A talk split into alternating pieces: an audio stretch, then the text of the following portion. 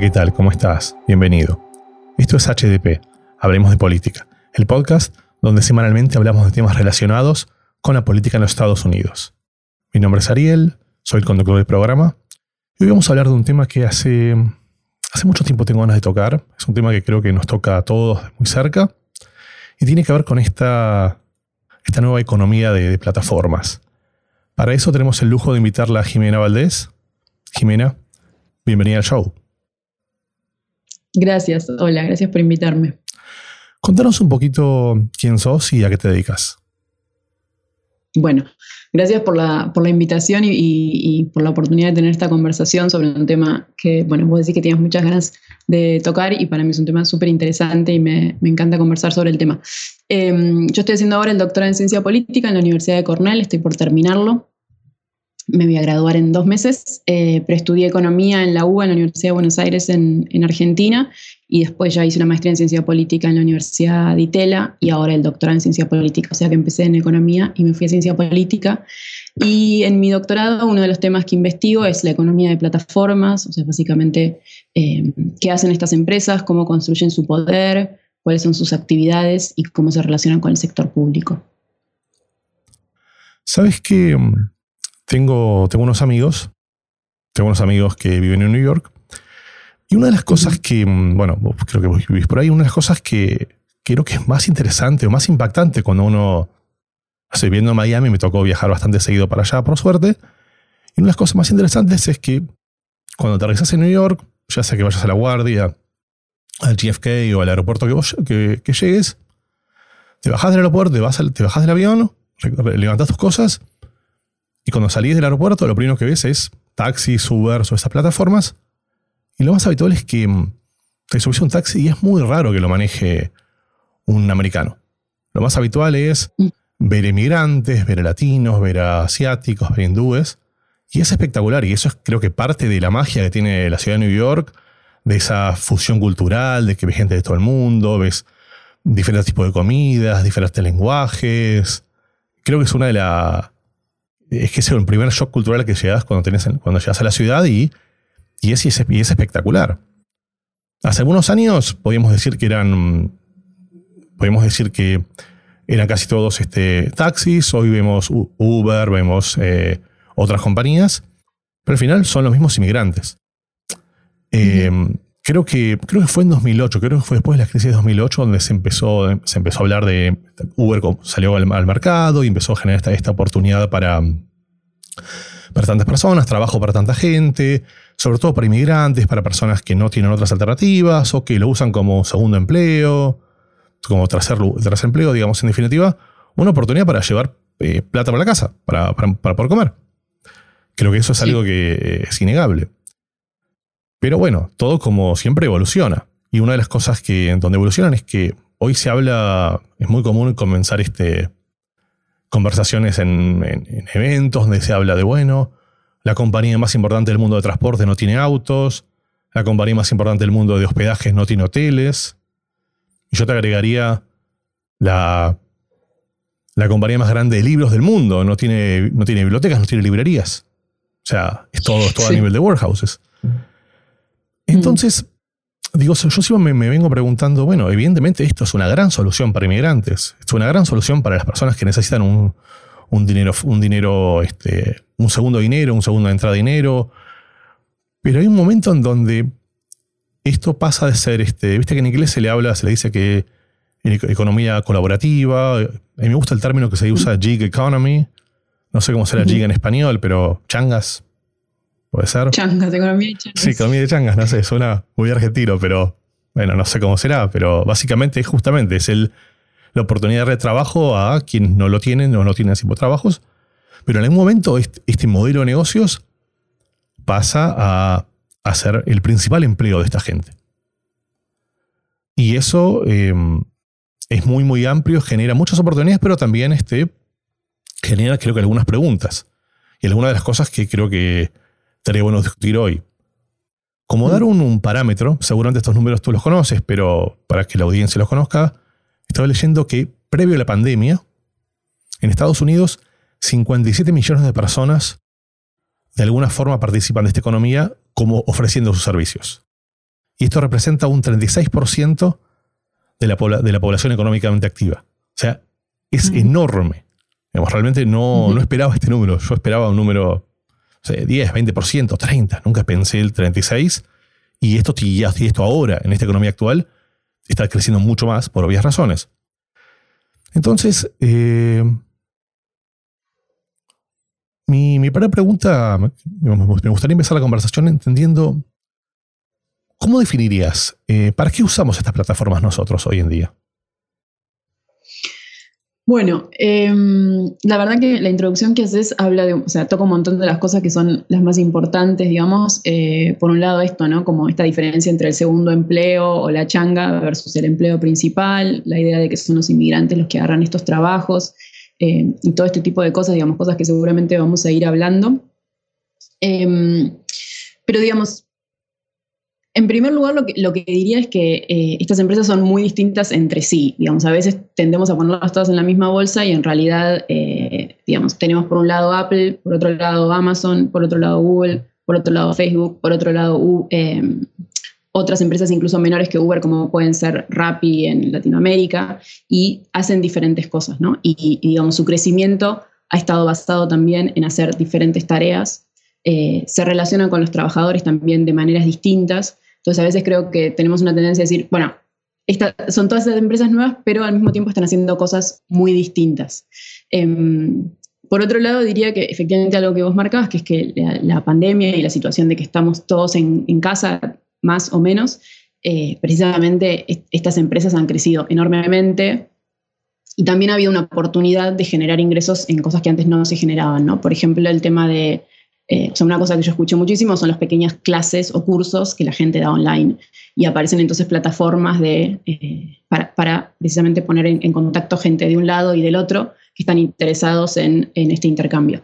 Pero y ahí también una cosita sobre lo que decías de economía colaborativa que no quería dejar pasar cuando, cuando lo mencionabas, es, este cambio que me parece súper eh, importante, que es una cosa es lo colaborativo y otra cosa es el negocio. Ninguno está mal ni bien, pero digo para diferenciar, ¿no? O sea, una cosa es que entre nosotros nos ayudemos, seguramente todos tenemos círculos de amigos donde nos prestamos una bici que no usamos o nos pasamos una olla a presión que ya no nos sirve, pero es muy distinto como esta idea de que, eh, o sea, digamos, esta economía también lo monetiza todo eso, ¿no? Entonces, justamente si tienes una bici que no usas, ponela a trabajar y eso ya es bastante diferente, me parece. Mencionabas un tema que creo que es eh, clave y que toca de cerca a Uber y, bueno, en Latinoamérica sería Rappi, Pedido Ya y Globo, creo. Tiene que ver con, em, con cierta premisa. Eh, las personas que trabajan en esta plataforma, em, en muchos casos, o sea, la premisa dice que son este, autónomos, que son contractors, que son personas que ofrecen un servicio en la plataforma Em, a cambio de, dinero, obviamente. Pero la pregunta que yo tengo al respecto es, la definición, por, definición, un contractor es una persona que ofrece un servicio, un profesional que ofrece un servicio, pero es completamente independiente. Sin embargo, una de las bases de estas plataformas, en la mayoría, creo que en casi todas, es eh, tienen muchas regulaciones internas. Es decir, eh, los, eh, los contractors, los autónomos, tienen que hacer ciertas cosas de, seguir ciertos procesos de forma tal de que si no lo hacen, les baja el rating interno y en consecuencia reciben cada vez menos negocio. Y al final es, este, es el huevo y la gallina. Si no siguen esas normas, terminan saliendo naturalmente de la plataforma. Entonces, eh, la pregunta normal sería, bueno, ¿son este, autónomos o son empleados? Mm. Sí, creo que ese es un tema clave y de hecho es, lo que se está eh, dirimiendo en muchos casos en, eh, en, la esfera judicial, ¿no? Efectivamente, como vos decís, em, los trabajadores, los voy a llamar trabajadores, eh, se asocian a esta plataforma y esta plataforma les permite ponerse en contacto con el otro lado. Eh, si es para hablar de un conductor de Uber, eh, se van a poner en contacto con los pasajeros, pero obviamente no eligen sus condiciones de trabajo. Las cosas que decías vos, ¿no? Por ejemplo, no pueden negarse a ciertos viajes, o sea, no pueden negar una cantidad de viajes porque entonces les baja el rating eh, o les pueden incluso cancelar la cuenta. En muchos casos ahora eso también está cambiando. Eh, no saben a dónde van a ir, no saben el, rating del pasajero. Eh, no saben cuánto va a costar el viaje, porque si no, obviamente, quiero decir, no pueden hacer, no pueden tomar decisiones informadas, ¿no? Y esto es obviamente lo que, lo que pesaba en el momento de la decisión judicial, de si tratarlos como autónomos o como empleados, porque, digamos, hay una empresa, hay una patronal decidiendo las condiciones de trabajo. Y si entonces eh, hay una empresa decidiendo cómo funciona el trabajo, de qué hora a qué hora hay que trabajar, cuál es la manera de trabajar, entonces obviamente eh, existe una relación de, empleado, digamos, existe una relación laboral. Para ser autónomos tendrían que ser personas que efectivamente pueden elegir con total libertad sus condiciones de trabajo. Y ahí también creo que entra una discusión súper interesante sobre qué es lo que está haciendo Uber efectivamente. Digamos, como que Uber, todo, Uber o Rappi, digamos, está todo el tiempo sacándose un poco su responsabilidad, ¿no? Como tratando de desaparecer, digamos. Pero lo cierto es que cuando yo me tomo, eh, cuando yo abro mi, eh, digamos, abro mi teléfono, desbloqueo mi teléfono, abro la aplicación y, busco un conductor de Uber, es porque yo confío en cierta cosa de Uber. Eh, y esto es también otra discusión. Digamos, Uber chequea a los, los, choferes, les hace más o menos, y esto varía mucho entre países, digamos, pero les exige cierta documentación y hay, una cierta hay un cierto examen de quién elige o no. Entonces, evidentemente, cuando yo uso Uber es porque hay un cierto nombre asociado a Uber. Y ahí hay una responsabilidad también de la empresa que, bueno, cuando han, cuando han pasado cosas malas en, viajes compartidos, digamos, ahí también entra una discusión sobre de quién es la responsabilidad, ¿no? Bueno, en realidad esto es muy interesante porque si yo elijo tomarme un taxi, bueno, yo estoy tomándome un taxi y, a ver, me ha pasado, justamente me ha pasado en New York City, me ha pasado en taxi yendo al aeropuerto, olvidarme algo y, o sea, a ver, básicamente es imposible ubicarlo. Bueno, con Uber algunas, algunas de estas cosas cambian porque hay un tipo de rastreo, se puede llegar a hacer. De hecho, me pasó también lo mismo. Evidentemente, soy de olvidarme cosas en los, autos. es, es, usual. Sí, eso, para, eso para mi terapia, pero bueno. Este, eh, me pasó, en, me pasó en, creo que en Bogotá o en Medellín, no recuerdo, que me, me, algo en un, taxi, la computadora básicamente, y el taxi, perdón, el taxi, el Uber volvió y me lo devolvió, lo cual a mí me hizo sentir muy bien, o sea, había un servicio detrás de una compañía muy sólida que se preocupaba por, por sus clientes. Ahora bien, mi, mi pregunta es, como plataforma debería mediar entre el cliente y el proveedor, pero muchas de estas compañías parten de la base que tienen que. De la base la oferta y la demanda, que tienen muchísima oferta, que hay muchísimos proveedores, que hay muchísimas personas que están dispuestas a, dar ese servicio, y en consecuencia, digamos, esa, esa mediación en realidad, digamos, no existe como tal.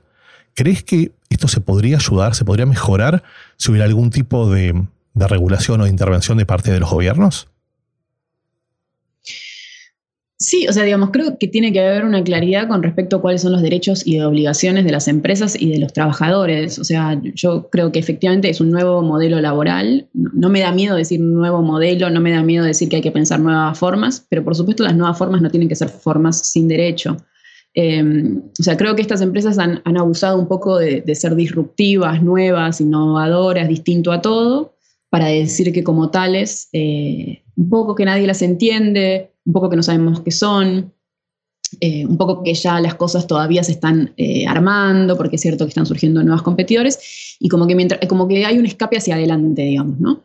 Pero creo que por supuesto que hay que poner algunas reglas y también reglas que son, sirven para que ellos compitan de otro modo y sirven para que la gente tenga alguna, o sea, para que los trabajadores tengan derechos y para que después uno sepa qué hay y qué no. O sea, a mí no me parece mal si alguien dice, o sea, quiero decir, lo que me parece es que tiene que haber reglas para que después nosotros sepamos con quién tratamos, ¿no? O sea, no para, justamente para no eh, sorprenderse con que sí o que no.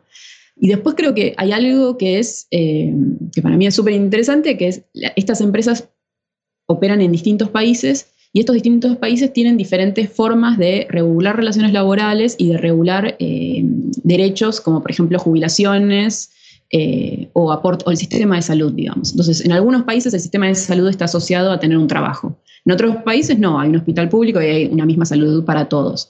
Entonces, obviamente, si, yo, si, el, si el seguro de salud está asociado a tener un trabajo y el único trabajo que yo tengo es el de Uber, bueno, estoy, tengo un problema porque no voy a acceder al sistema de salud. Si en cambio el sistema de salud no depende de que yo tenga un trabajo, entonces no, ahí quizá el modelo que Uber propone no es problemático. Y de hecho es así, porque el, el caso de Uber en los países escandinavos no, hubo este conflicto. el conflicto fue por otras cosas, por el pago de impuestos, pero no hubo el conflicto por, eh, digamos, por pagar eh, los, los, aportes y las contribuciones al trabajador, que es algo que obviamente sí puede aparecer en otros países cuyo sistema de salud está ligado. O lo mismo con las jubilaciones, ¿no?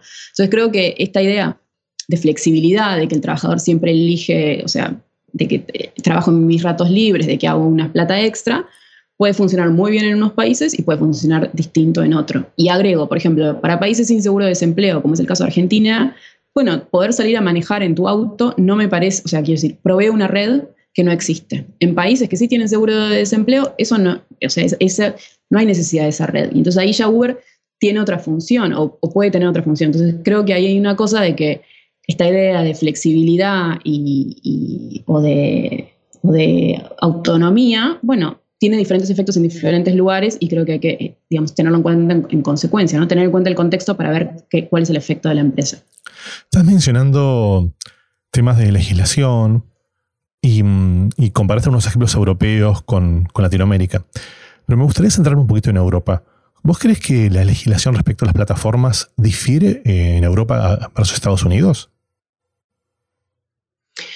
Sí, en general difiere bastante, aunque tampoco creo han encontrado eh, la fórmula ganadora y están bastante, o sea, están estudiándolo, ¿no? El tema. Y, digamos, creo que hay una cosa que es que en general tanto Estados Unidos como Europa eh, están sobre, más Europa, Estados Unidos todavía más lento, pero eh, Europa ha, puesto muchas multas, digamos, y ha condenado algunas cosas de abuso de posición dominante eh, para las grandes plataformas, ¿no? Google, por ejemplo.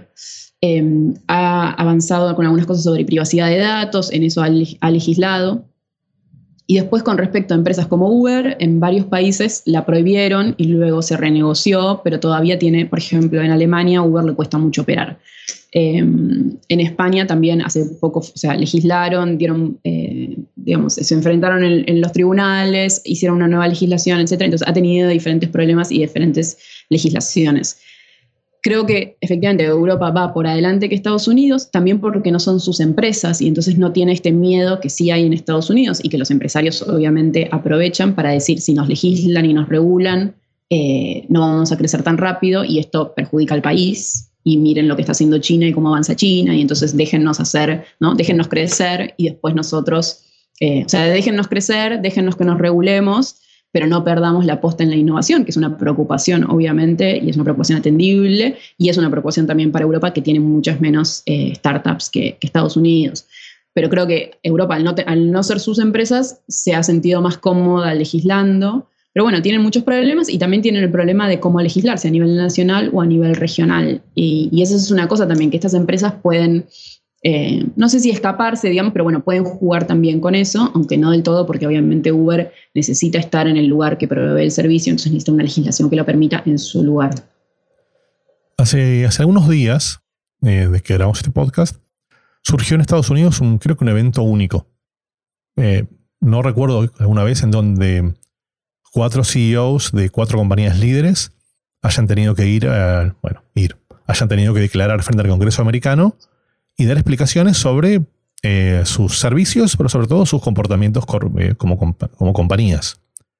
Recordemos que fue el caso de mm. Amazon, el caso de Apple, el caso de Facebook y el caso de Google, donde fue la primera vez que lo tuvieron que hacer y fue, creo que, muy, muy interesante.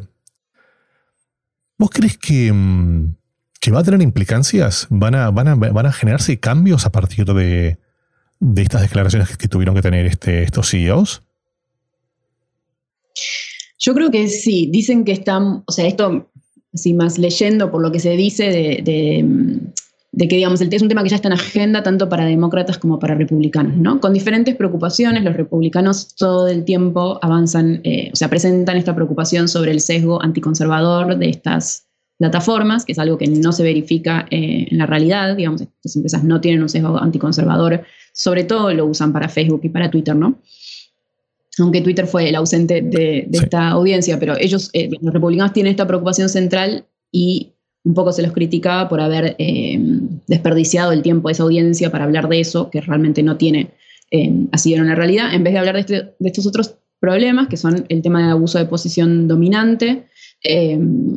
Digamos, a Amazon se le critica aprovechar los datos que, puede mm, extraer de todas las empresas que están usando su plataforma para vender para sus propios productos, para avanzar sus propios productos. Eh, Apple con la App Store, donde saca una tajada de los, de los negocios de los demás y Google que eh, leía otra vez un artículo periodístico una expresión que me gustó mucho, que es que antes era la puerta a Internet y ahora es la casa entera, ¿no? O sea, antes nosotros íbamos a la, veíamos la primera pantalla de Google y ahí cliqueábamos en algo y nos íbamos a otro sitio y ahora cada vez más Google te presenta los resultados. Quiero decir, si nosotros mirábamos eh, los horarios del cine cuando uno podía todavía ir al cine, después cliqueábamos en otro lado y ahora Google eh, nos presenta los horarios del cine para que nos quedemos siempre ahí, ¿no? Eh, entonces, ese era el verdadero punto de la, audiencia, digamos, averiguar este tipo, más este tipo de cosas.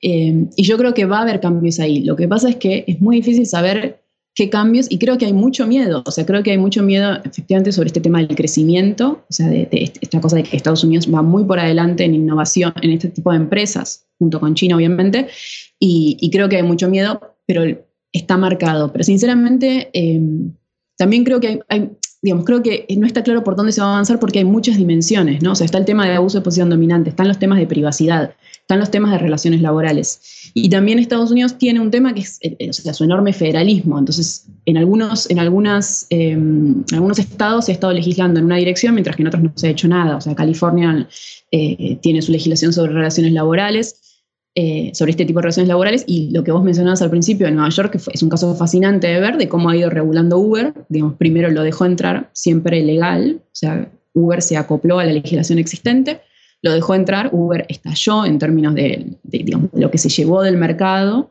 con consecuencias muy negativas para los taxis y más allá del, sistema concentrado, o sea, las críticas que le pasa al sistema de taxi fue algo absolutamente, o sea, digamos, fue un cambio muy de la noche a la mañana, con terribles consecuencias económicas para las condiciones de vida de los taxistas. Eh, y bueno, y Nueva York fue re-regulando, digamos, ¿no? Primero intentó regular a Uber, no pudo, pero luego lo volvió, en 2015 no pudo, en 2018 sí pudo y lo reguló. Entonces lo que demuestra que las cosas llevan tiempo, pero, eh, pero hay regulación y, hay aprendizaje sobre la marcha también, creo.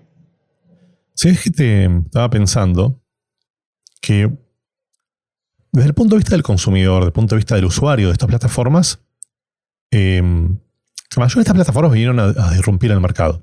¿Qué quiere decir disrumpir en la práctica? Es, bueno, a romper lo que se pensaba que estaba bien, pero en realidad muchas cosas no estaban funcionando.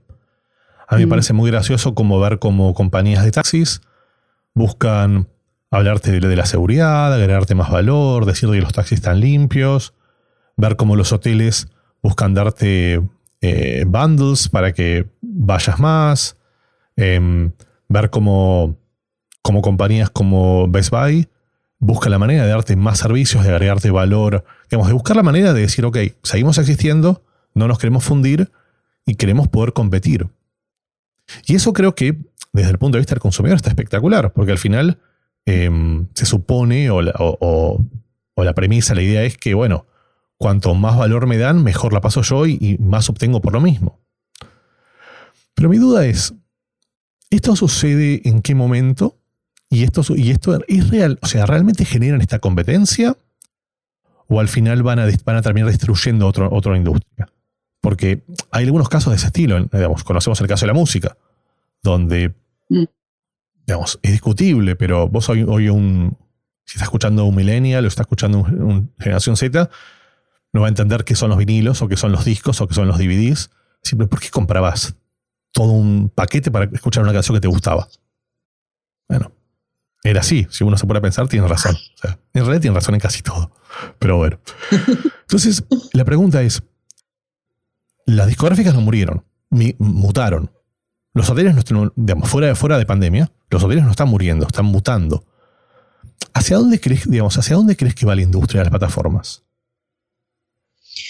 Bueno, yo creo, claro, que hay un poco y un poco, ¿no? Hay un poco de empujar a otras empresas a ser mejores, a actualizarse y, a poder competir en mejores términos, incluso mejores términos para el consumidor. Y hay otros casos donde efectivamente arrasan con todo el sector y ahí obviamente está el peligro del monopolio. Y es cierto que algunas cosas solo funcionan bien cuando son monopolios y monopolios regulados, pero digamos, el tema sobre todo es, es discutirlo, digamos, como saber de qué estamos hablando. No creo que ese es el caso, por ejemplo, en la audiencia, en una audiencia anterior, ¿no? Esta última, a Facebook le dijeron que no tenía competencia, ¿no? Porque a nosotros nos parece, creo que obvio, pero digamos, no hay otro Instagram, no hay otro Facebook eh, propiamente dicho. Sí hay otras eh, plataformas de mensajería, ¿no? Con, esta Telegram, eh, Signal, digamos. Y digamos que cuando hay, este, los copian. Y los, ¿Cómo? que cuando existen o cuando salen al mercado compañías que de alguna manera pisan esa, esa industria, digamos, Facebook tiene la característica o la, sí, la característica de salir a copiarlo. O sea, apareció un momento, pasó, pasó con Snapchat, pasó con, pasó con Twitter, con el timeline, y bueno, pasó ahora con este, con Reel, con el tema de TikTok. Así que no hay, y cuando hay, bueno, tratan de que no vaya. No, claro, y de hecho ellos compraron Instagram de este modo, ¿no? Pero, o sea, lo interesante es que ahí Zuckerberg decía, yo no siento que tengo, yo no siento que soy un monopolio, pero digamos, la realidad es esa, es que, es que digamos, la diferencia entre estas empresas, o sea, bueno, todas esas empresas están buscando diferenciarse con cosas muy chiquitas, pero además en lo que, en lo que TikTok ofrece una diferencia de, Instagram o de Facebook, eh, Facebook va y lo copia. Con lo cual, em, digamos, es muy difícil pensar en que no haya una posición monopólica ahí. Eh, es distinto, por ejemplo, el caso de Amazon, y Amazon todo el tiempo lo dice, que es que ellos tienen mucha competencia, y si uno mira los números, por ejemplo, Walmart es todavía eh, un gran, o sea, funciona como un competidor, y tanto Walmart como Target acá en Estados Unidos eh, empiezan a agregar muchas funciones parecidas a las de Amazon. Yo también creo, entonces, efectivamente puede funcionar para, para que grandes gigantes compitan y compitan en otro modo, también creo que obviamente pueden copar todo el mercado, Supuestamente, o sea, una cosa que ahí aparece es, eh, en principio, sus victorias pueden ser victorias pírricas en el sentido de que eh, no ha pasado todavía, pero podría ser que, por ejemplo, Snapchat hubiera sido un éxito total y se hubiera llevado a la gente de Facebook. No pasó, pero es cierto que no podemos descartar, digamos, siempre se habla del caso de Microsoft y de las cosas que antes eran hegemónicas y ya no lo son. Eh, pero una cosa que quería agregar también sobre el consumidor, que yo siempre pienso es, está esta cosa, y Zuckerberg la, repite mucho, ¿no? que es como nosotros lo que queremos hacer es servir al consumidor, entonces las necesidades del consumidor, y vamos a hacer todo para satisfacerlas. Y yo creo que ahí hay una cosa que es que, por un lado, sí nos sirven a los consumidores de modo cada vez más eficiente o mejor en algunas cosas, ¿no? pero, pero está esta idea, obviamente, de que es un servicio mejor, pero por otro lado, creo que también ellos inventan muchas de las necesidades de los consumidores, porque hay una cosa que es que, ¿quién, quién necesitaba, o sea, a veces... Eh, Amazon tiene esta cosa ahora de envío en el mismo día, ¿no? Acá en Estados Unidos. Nadie, nunca vi una marcha de gente, de consumidores organizados pidiendo queremos envío en el mismo día, ¿no? Como esta necesidad. Entonces ahí aparece algo, eh, o esta idea de Rappi, que yo no estoy en contra, digamos, si mandato cualquier cosa en cualquier momento por mínima plata. La verdad es que la gente se las arreglaba. Entonces yo estoy a favor de lo eficiente, de lo barato, pero primero me parece que no, no es una cosa que estamos satisfaciendo las necesidades de los consumidores, sino que estamos creando nuevas necesidades. Y segundo, que depende a costa de qué estoy satisfaciendo las necesidades de los consumidores. ¿no? Em, como hay, una, hay esta expresión en inglés que creo que también existe en español, pero es mucho más común en inglés, que es there is no such thing as a free lunch. Y, a veces pareciera con estas empresas como las que llevan comida que, efectivamente el almuerzo es gratis, digamos, ¿no? Como que no tengo que pagar nada para conseguir ese almuerzo. Y no es gratis, digamos. Hay un trabajador atrás que recibe muy poco dinero, a veces incluso de modo escandaloso, como cuando las empresas se quedaban con la propina o la descontaban, digamos. Entonces, yo, digamos, soy consumidor y también soy todos, ¿no? Somos consumidores y también somos trabajadores. Eh, creo que la democratización del consumo no es tal si se basa en, el abuso de los trabajadores, porque, digamos, la gente necesita un salario para después poder consumir. Entonces, creo que ahí entran en una contradicción fuerte.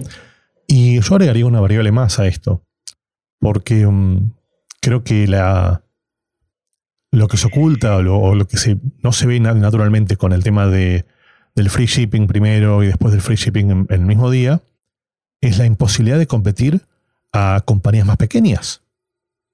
Hmm. Pero compañías más pequeñas me refiero a un eBay. O sea, no, digo, ni siquiera estoy hablando de un negocio de Mom Pop. Estoy hablando de, eBay, estoy hablando de mismo Walmart. O sea, compañías un poquito más pequeñas, digamos, ni hablar de una empresa muy pequeña. Entonces, a ver, la percepción del consumidor en Estados Unidos, no sé si te pasa a vos, pero a mí me pasa a mí que entro a una tienda X y si me dicen que no es free shipping, ya es como uno siente como, ¿por qué tengo que pagar por shipping? Pero si yo en Amazon está, bueno. Y a veces decís, bueno, pero ¿cómo puede ser? Digamos, ¿cómo es que un negocio que vende un producto tiene que hacerse cargo del shipping que si vos vas a UPS eh, o a USPS o a cualquiera te vale 8 o 10 dólares el envío de casi cualquier cosa? Decir, pero estoy comprando algo de 30, de 20 y van a tener que invertir el 40% de... Es muy difícil. Bueno, creo que es parte de una estrategia eh, muy bien pensada de Amazon de que con el gran poder de compra que tienen, seguramente pueden conseguir shippings gratuitos o, muy, muy baratos. Y de esa forma se van posicionando de forma tal de que sea mucho más difícil competir con ellos. Entonces, creo yo, eh, si me permitís, que no es solamente el trabajador, sino incluso eh, el, emprendedor. Al, emprendedor pequeño también perjudica este modelo de negocios porque no puede, no puede competir y la única alternativa que tiene es ir al propio Amazon, utilizar sus propios servicios bajar muchísimo su, su, rentabilidad hasta el punto de quizás perder, entregar las datas, que es la data que te decías antes, y bueno, y meterte a competir en un mercado que es eh, un mercado casi, te diría, persa. Sí, y ahí, de hecho, eh, una cosa súper interesante es que Amazon, bueno, primero que, digamos, Amazon puede em, afrontar todos estos costos porque tiene una cantidad de capital gigante y esta cosa de vamos a ir a pérdida, ¿no? O sea, de poder eh, permitirse ir a pérdida por mucho tiempo por capital em, que, o sea, digamos, por capital que han logrado que, inviertan en ellos y que viene de eh, antes, digamos, ¿no? Capital acumulado, sin que primero fue a la eh, burbuja de la construcción, digamos, a la burbuja de, la vivienda en, Estados Unidos y que después quedó ahí bollando, dando vueltas y que, que ahora está y, digamos, podemos hablar después del modelo de negocios, pero, pero también yendo a lo que, a lo que decías, eh, digamos, una cosa súper interesante es que una vez que uno entra en el sistema Amazon es muy difícil salir para todos. Y, esto va desde, por ejemplo, que venden cosas em, truchas, a falta de una palabra más formal. Eh, y yo he leído, digamos, la investigación sobre el caso de Birkenstock, las sandalias alemanas, los zapatos alemanes, que ellos denunciaron una y otra vez que en la plataforma se vendían eh, versiones falsas, digamos. Amazon no contestó, no contestó, no contestó. Birkenstock se retiró de Amazon, pero digamos, perdieron. O sea, no, no hay posibilidad. Y lo que a todo el mundo indignaría que suceda de un mercado ilegal, eh, como es criticado en, en, mercados de Latinoamérica, digamos, donde se venden cosas falsas, en Amazon pasa como si nada.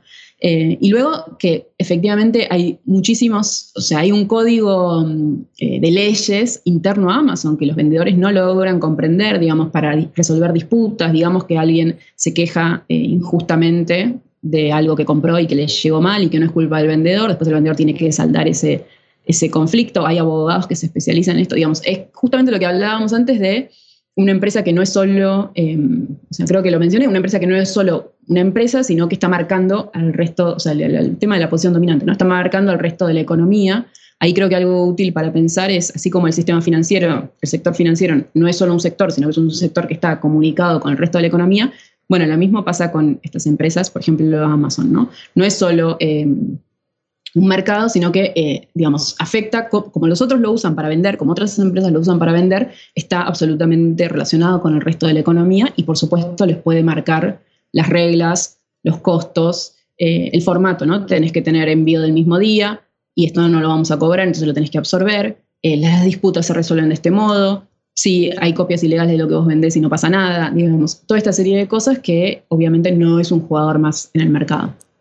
¿Sabes que hay una, hay una compañía muy, muy grande de ropa deportiva que salió de Amazon. Nike. Claro. Nike no vende más en Amazon específicamente por esto, o mejor dicho, no es que no vende más. Ellos no ponen su marca. Pero si yo entro en Amazon, hay productos Nike vendidos por NASA, a saber quién, y con qué estándar de calidad.